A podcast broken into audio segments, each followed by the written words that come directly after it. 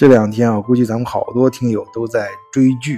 啊，就是《三体》和《狂飙》啊，这两部剧确实看了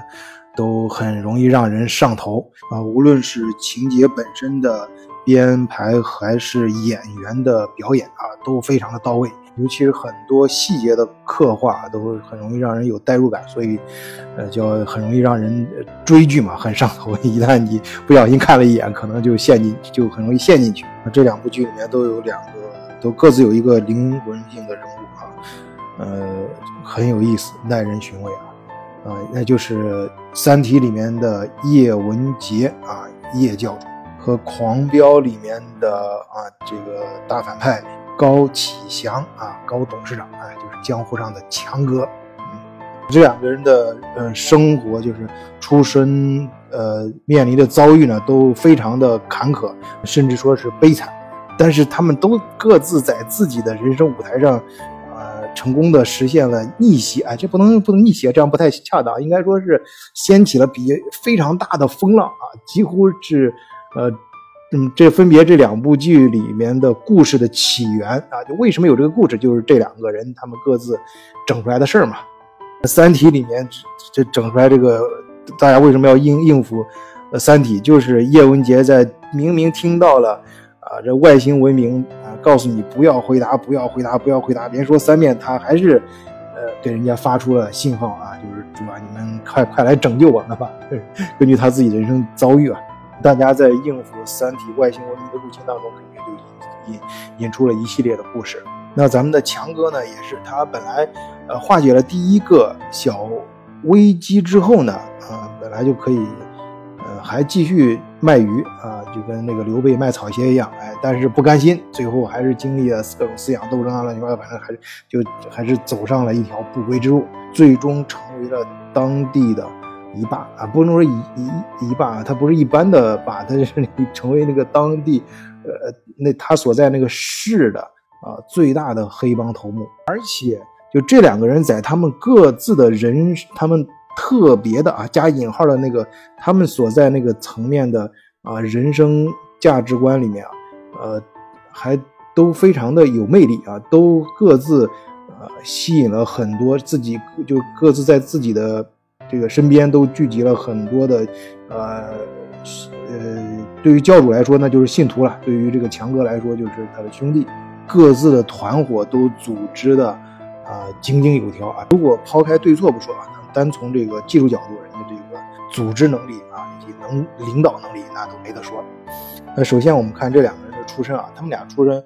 就是就是说这个在这个。各自的故事线里面啊，出身都非常的悲惨啊，这个悲惨的方式啊，各自还不太一样啊，略有不同。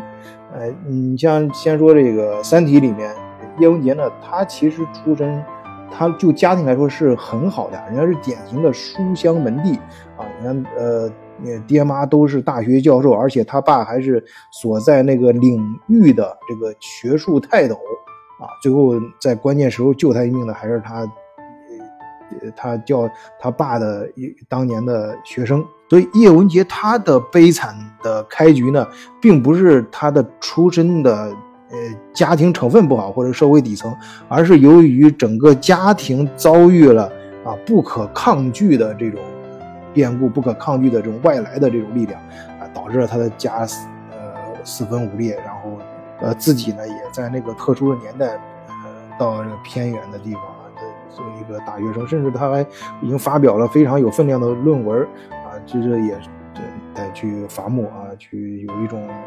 啊加引号的这种像是重新被改造一样啊。那相比之下，呃，这强哥啊，咱们强哥的这个悲惨跟叶教授的悲惨啊，还是有正好是应该说正好反过来，他真他是家庭非常的呃出身非常的惨啊，自己的呃父亲呢。早小时候，自己的父亲就有是是酗酒啊，兼顾家暴，呃，就是这两个作为底层中年男人最招人恨的两个特质啊，他占全了啊。这个酗酒和家暴，我估计应该也是呃所有呃女性和孩子啊最不希望自己的丈夫和呃爸爸啊自己的父亲呃的两个就是最最害怕的两个特质。因为晚醉在做节目的时候，前面不是有有段时间一直在德国视角里面讲故事嘛，跟大伙儿讲很多故事，也跟咱们听友交流啊，大家很多一些呃童年的回忆，就是回忆自己的父亲的时候，就是有有些就是最印象最深刻的，最不喜欢谈到最。呃，应该说是最厌恶的两个特质就是酗酒，就是每天喝的醉醺醺的回家，然后还家暴啊，有时候打老婆，有时候打孩子。强哥的童年就是在这个过程度过的，而且十三岁的时候，他就这样的一个父亲也走了，然后而且跟他妈一块儿出的一个意外，然后他就必须是自己十三岁就得呃呃照顾自己的呃。弟弟和妹妹，啊，然后呃照顾他们生活，然后供他们读书，那靠什么为生呢？一个是靠父亲的这个体恤金啊，然后更重要的是靠他，呃自己在这个菜市场卖鱼啊。那这种环境下做小生意呢，那我想咱们呃有基本生活经验的，然后听友在什么你都应该都理解，那肯定很不容易嘛，啊，就而且自己也没什么背景，你想。类似于孤儿的这样一个人设，还带着还要抚养一个弟弟和妹妹，那呃肯定是吃尽了各种各样的苦头啊。那中间描述他给人家送礼啊，那包括大年三十啊，在看守所里过这个这个故事，整个就是呃电视剧演绎的非常的感人啊。我这儿就不不剧透了，大家可以自己看。那他这一路呢，呃，怎么一步步的升上去呢？哎，我这么说吧，我觉得电视剧里面经常反复出现的几个关键词啊，关于这个强哥的几个关键词啊，最最多的一个就是卖鱼的啊，一个是卖鱼，哎，还有一个到后面就开始送鱼啊，然后是这个在经常最喜欢做的事情就是中午在他自己那个小天地里面有个午休，中午午休睡一觉啊，休息一下啊，呃，在熟悉的环境里面啊，熟悉的那张椅子上。还有就是找找对人，啊，呃，拉得下脸，跪干爹啊，就是跪在地上那个跪啊，干爹要认干爹啊那个，然后是《孙子兵法》，哎，这这是那个另外一个正面角色给他推荐的几本书里面，哥们儿经常就回家真的是去看啊，没事还经常思考。而叶文洁在他的人生轨迹里面总结出来的道理是什么呢？啊，应该说他他只是做了一个前期的啊，最终他应该是跟嗯后面跟这个逻辑，就是《三体》后后面会出现的第二个主主角共同啊总结出来这个所谓的人就是宇宙法则啊，呃就是黑暗森林法则。这个呃这个怎么说呢？我个人觉得啊，其实这个法则的话，应该是不适合年龄太小的人去看的。我觉得最好是三十岁以上的人才去看《三体》，因为这个他所谓的你三十岁以下的人呢，就是或者人生阅历比较少的，或者思想稍微单纯的人看这个的话，你很容易就把它简单化。他的人生法则就是，呃，当一个文明遇到另外一个文明的时候，你要先把对方给消灭掉嘛。那其实翻译成咱们大白话来说，那不就是，呃，先下手为强，后下手遭殃嘛？那如果大家都这样子按照这个逻辑，按照养成这个，就看了这本书之后受到这个启发，你按照叶文洁总结的那个逻辑最总结的这个生存法则的话，那整个社会那就道德就崩溃了。那你见到陌生人了，不是先说哈喽啊，不是先说你好，而是先想办法把对方给干掉，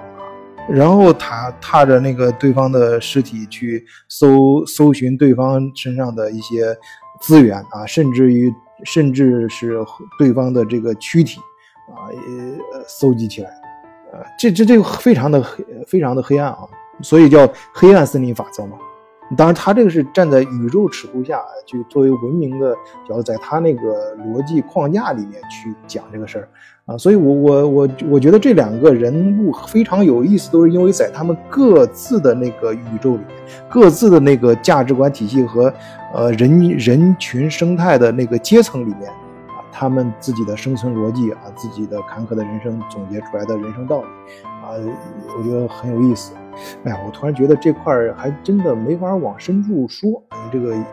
嗯，我估计说了可能平台也方便，这样还是欢迎大家加入德国视角的听友群，在群里面，哎，我们可以关于这两部剧呢做更深入的讨论。啊，呃，入群方法呢就看节目简介吧。其实就加咱们三千，啊，好心的三千兄弟的微信，他会拉你入群。那咱们很多听友呢也说，今天虽然是周日，但是很多国内的人就是已经结束了这个春节假期，开始复工了啊。那希望大家在新的一年中啊，新的工作能够一切顺利，哎，步步高升，哎，在各自的啊这个人生圈层里面呢，能够呃总结出自己的啊生存逻辑和一些道理啊，更欢迎大家嗯共同的分享。好，今天就聊到这儿，谢谢大家收听，再见。